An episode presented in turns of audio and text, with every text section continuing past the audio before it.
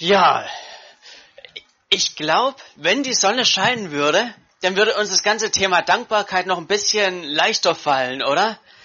Irgendwie ist es doch bei uns so, äh, je schöner das Wetter, umso einfacher fällt das Ganze. Aber ich, wie Asima schon gesagt hat, ohne Regen äh, auch keine Ernte. Und äh, diesen Sommer hatten wir ja mehr als genug davon. Sind wir froh, dass es mal so einen Sommer gab, wo wir richtig wieder ein bisschen auch die Vorräte aufgefüllt worden sind. Wer heute so in den Kalender reingeguckt hat, der hat gemerkt, heute gibt es zwei Gründe zur Dankbarkeit. Der erste Grund, den man immer sieht oder der schon vom 3. Oktober her äh, eigentlich immer automatisch steht, ist das Thema Tag der deutschen Einheit. Und ich glaube, wir müssen uns da immer wieder dran erinnern, dass es Grund zur Dankbarkeit ist. So schnell ähm, ja, geht an einem so der Tag vorbei und man denkt sich schon gar nichts mehr, ja super, ist ein, äh, ist ein Feiertag und ah, dumm, diese Woche, äh, dieses Jahr fällt es auf den Sonntag, hat man nicht wirklich was davon. Wenn es auf den Montag fallen würde, dann wäre es ein richtiger Feiertag. Aber ich glaube, wir sollten uns da wirklich dran erinnern, es ist Grund zur Dankbarkeit. Weshalb? Uns ist es so selbstverständlich, dass es ist, wie es ist. Aber wer mal in andere Länder guckt, wo es so eine Teilung gibt, dann merkt man, was das auch bedeuten kann. Korea hatte beispielsweise nicht diese Wiedervereinigung. Sie sind bei ihnen ging das Ganze in die andere Richtung und wäre es bei uns nicht zur Wiedervereinigung gekommen. Keiner weiß es, wie sich das Ganze hätte weiterentwickelt. Ob wir dann nicht auch so eine Grenze nach wie vor hätten, wie, wie es die in Nordkorea gibt, ob es nicht die einen gibt, denen es gut geht und den anderen, denen es dreckig geht und so weiter. Ich glaube, das ist wirklich auch ein Grund, wo man sich immer wieder ähm, merken muss, hey, was damals passiert ist, das ist ein Wunder und für Wunder wissen wir, wo der Dank hingehen sollte. Wir haben einen Gott, der bei solchen Wundern, wie es damals passiert äh, ist, der da wirklich massiv seine Hände mit im Spiel hatte, so dass es dazu kommen konnte. Also haben wir da wirklich auch nochmal so einen Grund, Gott dankbar zu sein. Aber eben auch bei Erntedank Erntedank wird ja seit jeher in den unterschiedlichsten Kulturen so gefeiert und zugegeben, auch für uns ist es heute irgendwie relativ weit weg. Ähnlich weit vielleicht wie so die Wiedervereinigung. Die einzig richtige Verbindung, die wir vielleicht noch so zur Ernte haben, sind vielleicht noch so ein paar Tomaten, die wir uns gezogen haben. Äh, aber ansonsten begrenzt sich das ganze Thema bei uns mehr oder minder ja auf die Euro-Ernte, oder? Euroernte, die haben wir alle gehabt in diesem Jahr. Oder wer hat dieses Jahr noch Kartoffeln angebaut? Eins, zwei, hey, zwei, die hier noch richtig äh, auf Selbstversorger ein bisschen gehen und da gucken, dass sie selber noch äh, Gemüse anbauen können. Genau. Aber ich glaube, Erntedank ist es deshalb für uns noch viel wichtiger, weil es für uns irgendwie schon, weil uns hier und da auch der Bezug verloren gegangen ist. Ich habe für uns heute einen besonderen Text für Erntedank rausgesucht. Ähm, nicht so einer der Standardtexte, sondern Lukas 12. Dieses, da steht ein Gleichnis drin oder eine Geschichte, die Jesus erzählt, ähm, und zwar der reiche Kornbauer oder überschrieben in meiner Bibel auch mit der arme Reiche.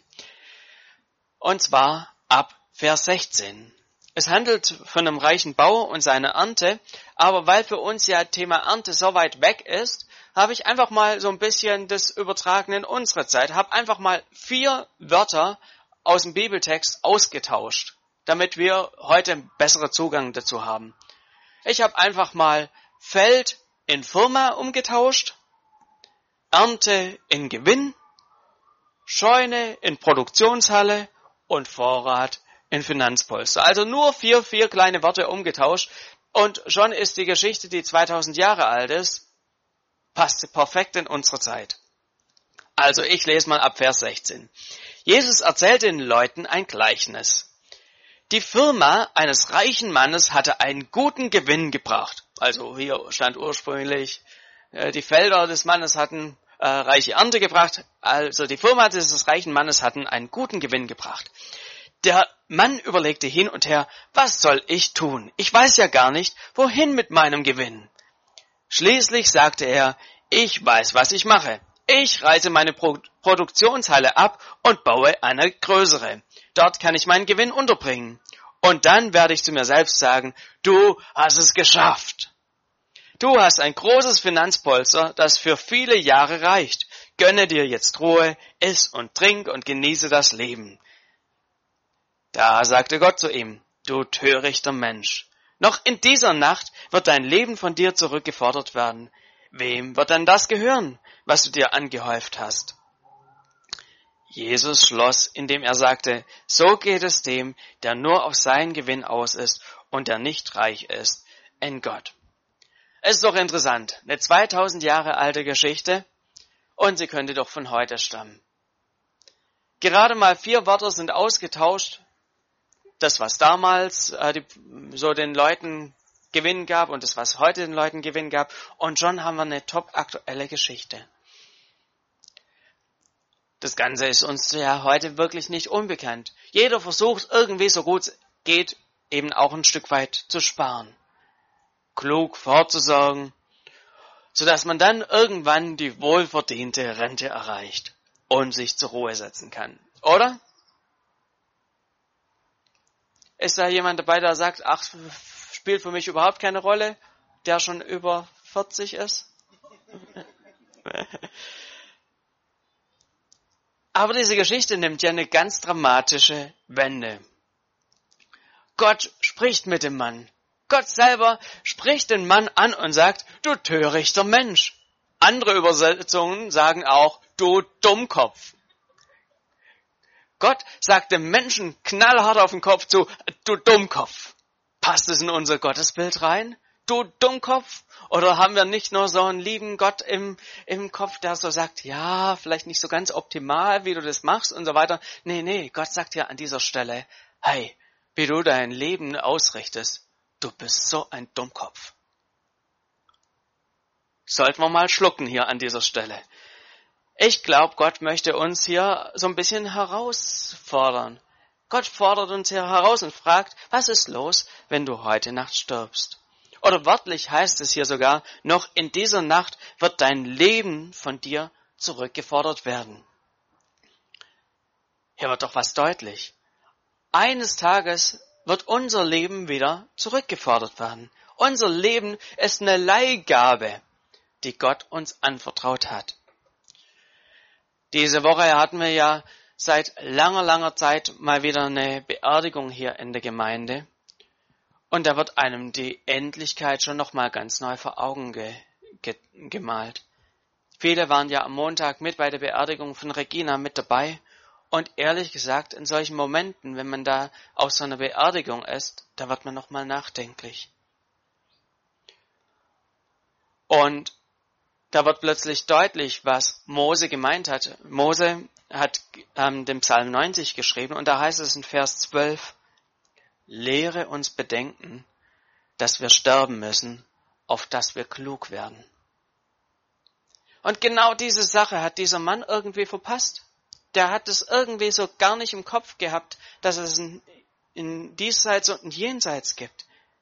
In seiner Lebens Philosophie hat das Lebensende keine Rolle gespielt. Er war hier auf die Erde ausgerichtet. Und da stellt sich die Frage für uns, was können wir von diesem Mann lernen? Was können wir aus seinen Fehlern lernen? Heißt es, dass wir nicht vorsorgen sollen? Was bedeutet es für uns? Dürfen wir uns auf den Ruhestand freuen? Ja oder nein? Ich glaube, diese Dinge sind hier mit dem Text nicht gemeint. Die Bibel spricht ja auch explizit davon, dass wir auch in guten Zeiten vorsorgen sollen. In Sprüche 10, Vers 4 und 5 heißt es beispielsweise, lässige Hand macht arm, aber der fleißigen Hand macht reich. Wer im Sommer sammelt, der ist klug, wer aber in der Ernte schläft, wird zu Schanden. Also die Bibel spricht ja klar davon, ja, hey, wenn die Chance da ist, auch Dinge zu sammeln, vorzusorgen, dann tu das.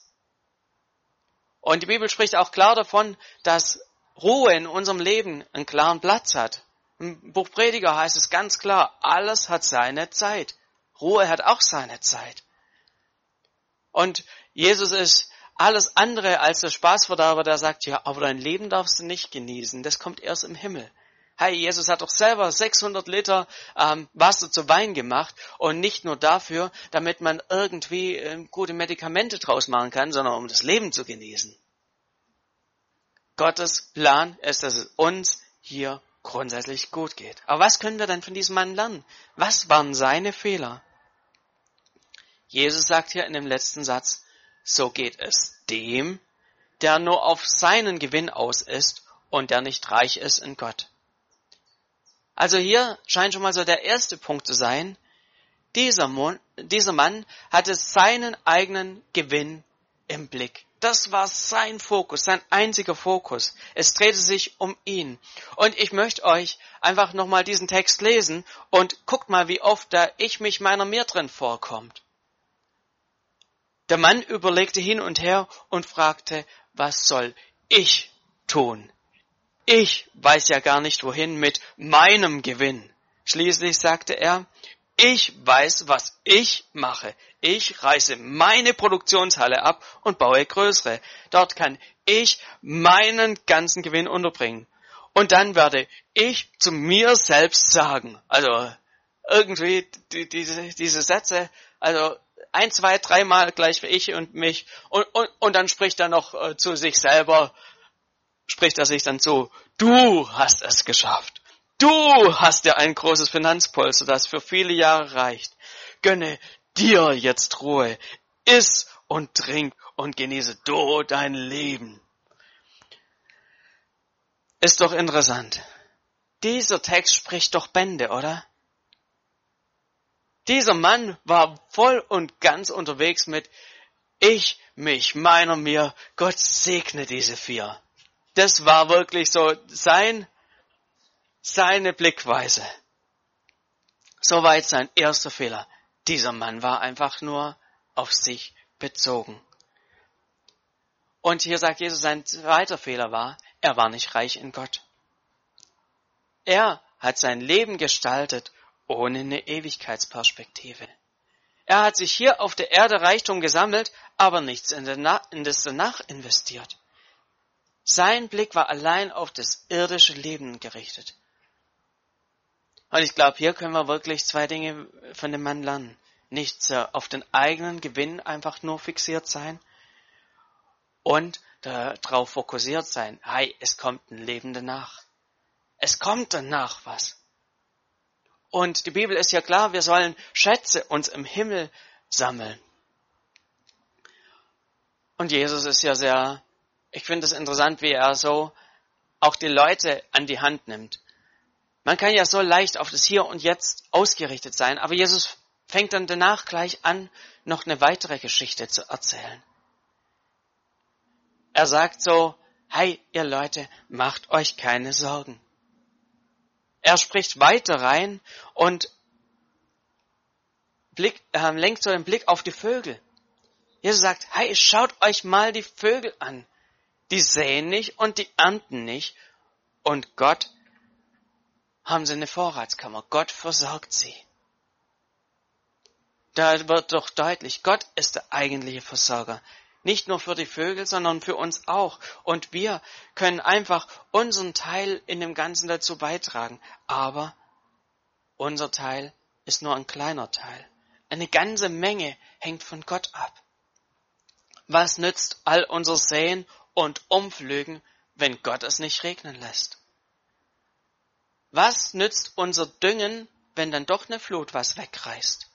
Was nützt ein reifes Feld, wenn der Mähdrescherfahrer plötzlich einen Herzinfarkt hat? Und so weiter. Alles hängt so eng einfach mit Gottes Gunst zusammen. Wir leben heute in einer globalisierten Welt und wir haben so das Gefühl, wir haben alles ganz gut im Griff. Gut, in den letzten anderthalb Jahren hat unser Bild da so ein bisschen einige Risse bekommen, wo man plötzlich merkt, okay, da hängen auch Schiffe dann teilweise in China fest und äh, hier werden simple Dinge wie Plastik äh, wird knapp.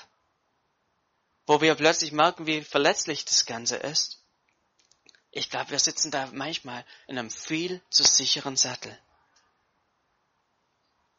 und sollten uns neu darüber bewusst werden. Gott, es hängt an dir. Was wäre, wenn Gott uns nicht dauerhaft beschützen würde? Wenn er nicht die Wiedervereinigung herbeigeführt hätte? Wenn er uns nicht so viele Türen öffnen würde? Wenn er unseren Körper nicht so bauen würde, dass er auch die Kraft hat, sich selber immer wieder zu regenerieren? Je mehr wir uns da mal so die Gedanken machen, umso mehr merkt man, egal wie sehr wir uns anstrengen, wenn Gott nicht seinen Teil dazu tut, dann ist alles umsonst. Genau das soll uns bei Erntedank so vor Augen stehen. Wie abhängig sind wir von Gott? Was wir haben und was wir sind, verdanken wir in allererster Linie ihm. Aber was können wir mit dieser Einsicht tun? Was tun wir mit diesem Blick, okay, es hängt nicht an uns? Asaf, einer derjenigen, die mit ähm, dem, der meisten ähm, Psalmen auch mitgeschrieben hat nach David, hat mal geschrieben im Psalm 50, zeige Gott dein Dank. Das ist das Opfer, das ihm gefällt. Zeige Gott dein Dank. Ich glaube, das können wir auf die unterschiedlichste Art und Weise tun. Ganz praktisch durch Worte. Vor einiger Zeit habe ich mal versucht, Pepe abends ins Bett zu bringen und er konnte einfach nicht einschlafen. Es war ein langer Abend und da habe ich gedacht, so, jetzt fangen wir mal ein Spiel an. Wir beten noch zusammen. Also äh, das Beten ist natürlich nicht das Spiel. Das, wir haben sehr real gebetet, aber hab einfach mal gedacht, ach, komm, wir, wir, wir fangen einfach mal an zu danken. Immer abwechselnd. Einer dankt, dann darf der andere. Immer, immer eine Sache. Und wir haben angefangen. Es hat weit über eine halbe Stunde gedauert. Einfach hin und her, was uns alles eingefallen ist, wofür wir dankbar sein können. Es gibt so unglaublich viel. Und ich glaube, Worte, wenn wir im Gebet sind, Gott danken, das ist so der erste wichtige Punkt, wie wir unseren Dank ausdrücken können. Aber ich glaube, eine zweite Möglichkeit ist auch, dass wir andere darauf hinweisen. Wenn andere Menschen in unserem Leben was sehen, wo sie sehen, oh, das ist ja was Tolles, dass wir einfach klar und deutlich machen, ja, und ich habe alles Gott zu verdanken. Ich bin ihm dafür dankbar, dass es mir so gut geht. Das ist sein Verdienst, dass äh, ich hier stehe, wo ich stehe. Worte sind so eine erste Sache, wie wir Dank ausdrücken können. Aber ich glaube, eine andere Sache ist auch durch Taten, dass wir es praktisch werden lassen. Wenn wir uns darüber bewusst sind, dass die Dinge, die wir haben, gar nicht so unser großer Verdienst sind, dann fällt es auch leichter, davon weiterzugeben, von dem, was wir bekommen haben. Wir können weitergeben dort, wo wir Leid sehen. Dort, wo wir sehen, hey, Menschen geht es nicht so gut. Ich glaube, da ist es ein natürlicher Punkt, dass wir einfach anfangen und sagen, hey, ich bin bereit, diese Not zu lindern. Ich habe es nicht verdient, wie es mir geht, und der andere hat es vielleicht auch nicht verdient, äh, wo er ist, aber ich bin bereit, diese Not zu lindern. Ich glaube, das ist eine ganz praktische Art und Weise, wie wir auch Gott gegenüber Dank äußern können. Eine andere Möglichkeit ist, wie das das Volk Israel immer gehandhabt hat. Bei ihnen war es klar, zehn Prozent aller Einkünfte behält, behält das Volk nicht für sich, sondern das geben sie weiter. Geben sie weiter an den Tempel, geben sie weiter an die Priester, damit der Tempel gebaut werden konnte und so weiter. Daher stammt der Begriff Zehnte. Einfach um deutlich zu machen, Gott, ich habe das ist nicht mein Geld, was ich mir hart verdient habe, sondern hey, es ist deine Gnade, die mich hierher gebracht hat. Und als Dank investiere ich in dein Reich auch einen, einen Teil zurück. Genau das tun viele auch hier aus der Gemeinde. Und dann möchte ich an dieser Stelle auch einfach Danke sagen, dass ihr hier die Gemeinde so mit unterstützt, mittragt, dass wir hier auch finanziell vorwärts gehen können. Und das Schöne ist, wenn wir bereit sind, in das Reich Gottes zu investieren, wenn wir Gott einen Teil von unserem Geld abgeben, dann lässt es Gottes Herzen nicht kalt. Dann ist es so, dass es Gottes Herzen berührt und Gott lässt sich nichts schenken. Das bleibt nicht ohne Folgen, wenn wir ihm gegenüber ja auch das, was uns kostbar ist, an ihn zurückgeben. Ich darf das Lobpreisteam schon mal nach vorn bitten für das letzte Lied. Heute haben wir Erntedank. Und es ist eine mega Möglichkeit, uns wieder neu zu orientieren. Wo stehen wir denn eigentlich? Vielleicht hatte ich das, dieses Gleichnis vom reichen Kornbauern angesprochen, der auf seinen eigenen Vorteil aus war, der für sich gesammelt hat und da dabei die Ewigkeit nicht im Blick hatte. Dann ist heute die Möglichkeit, bewusst mal wieder den Kurs zu korrigieren. Leb nicht so kurzsichtig wie dieser Bauer. Leb nicht so kurzsichtig, dass du nur auf das Hier und das Jetzt schaust. Fang an, nach Gottes Prinzipien zu leben. Das ist das Beste, was du in deinem Leben tun kannst. Er ist Gott und unser Leben ist eine Leihgabe. Sollte uns immer vor Augen stehen und damit sollten wir auch ja das im Blick einfach haben und vorwärts gehen. Gott wünscht sich nichts mehr, als dass wir unser Leben nach seinen Prinzipien leben, an seiner Seite leben, nach seinen Grundsätzen leben. Dann wird unser Leben Bestand haben. Dann spielt es nicht die Rolle, wie groß gerade dieses Jahr die Ernte war, wie finanziell gut es uns geht oder nicht geht dann können wir mit dem einen und auch dem anderen, wie es so Paulus sagt, hey, ich kann mit allem leben, das spielt für mich gar nicht die große Rolle. Leg einfach dein Leben immer wieder neu in Gottes Hand. Da liegt ein Segen drauf. Fang an, dein Leben nach seinen Prinzipien zu leben. Und du kannst auch heute hier nochmal neu eine Entscheidung treffen. Vielleicht ist es das allererste Mal in deinem Leben, dass du sagst, hey Gott, ich leg mein Leben in deine Hand. Vielleicht ist es auch, hast du das schon oft gemacht und du merkst, heute spricht der Geist Gottes zu dir und du solltest neu dein Herz in seine Hand legen, dann tu das. Sodass wir nicht dastehen und Gott irgendwann sagen muss, hey, du Dummkopf,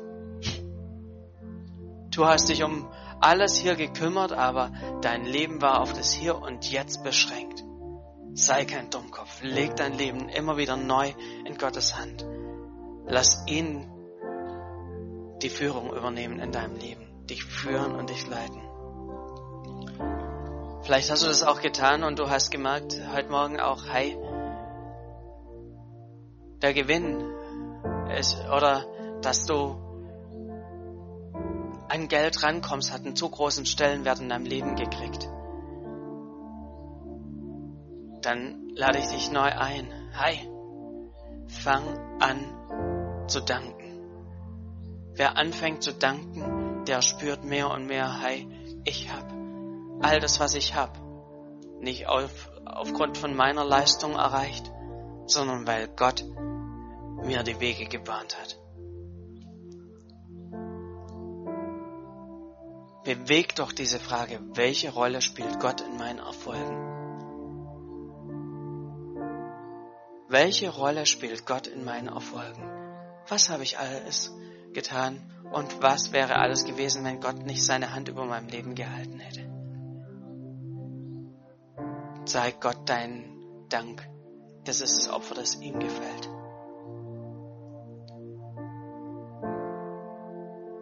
Fang an, mal eine Liste zu machen mit den ersten 100 Dingen, wofür du Gott dankbar bist. Und ich glaube, aus den ersten 100 waren schnell 300 oder 500 oder auch 1000 Sachen. Und such nach Wegen, wie du deinen Dank auch in Taten äußern kannst, umsetzen kannst. Indem du vielleicht Bedürftige unterstützt, dem du einfach reichlich weitergibst. Auch um sein Reich zu bauen. Das ist sein Wunsch, dass noch viele weitere Menschen diese Botschaft hören. Dass nicht nur wir das wissen und irgendwann vor ihm stehen und, äh, sondern dass die vielen, die vielleicht momentan sich auf die Welt ausgerichtet haben, dass all die wirklich hören, hey, es gibt einen Gott, der noch Pläne mit ihnen hat in Ewigkeit. Ich lade euch ein, dass wir miteinander aufstehen und miteinander beten.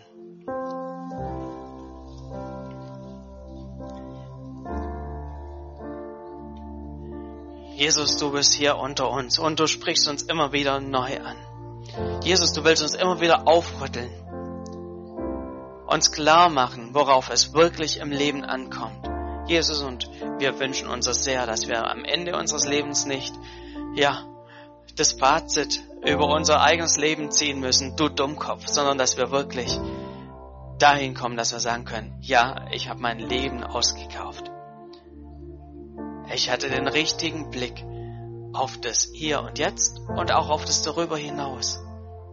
Und ich bin dankbar für all das, was du, Vater, in meinem Leben getan hast. Vater, schenk du uns da wirklich einen Blick, der uns vielleicht hier und da verloren gegangen ist, dass wir einfach sehen, was du in unserem Leben vollbracht hast. Amen.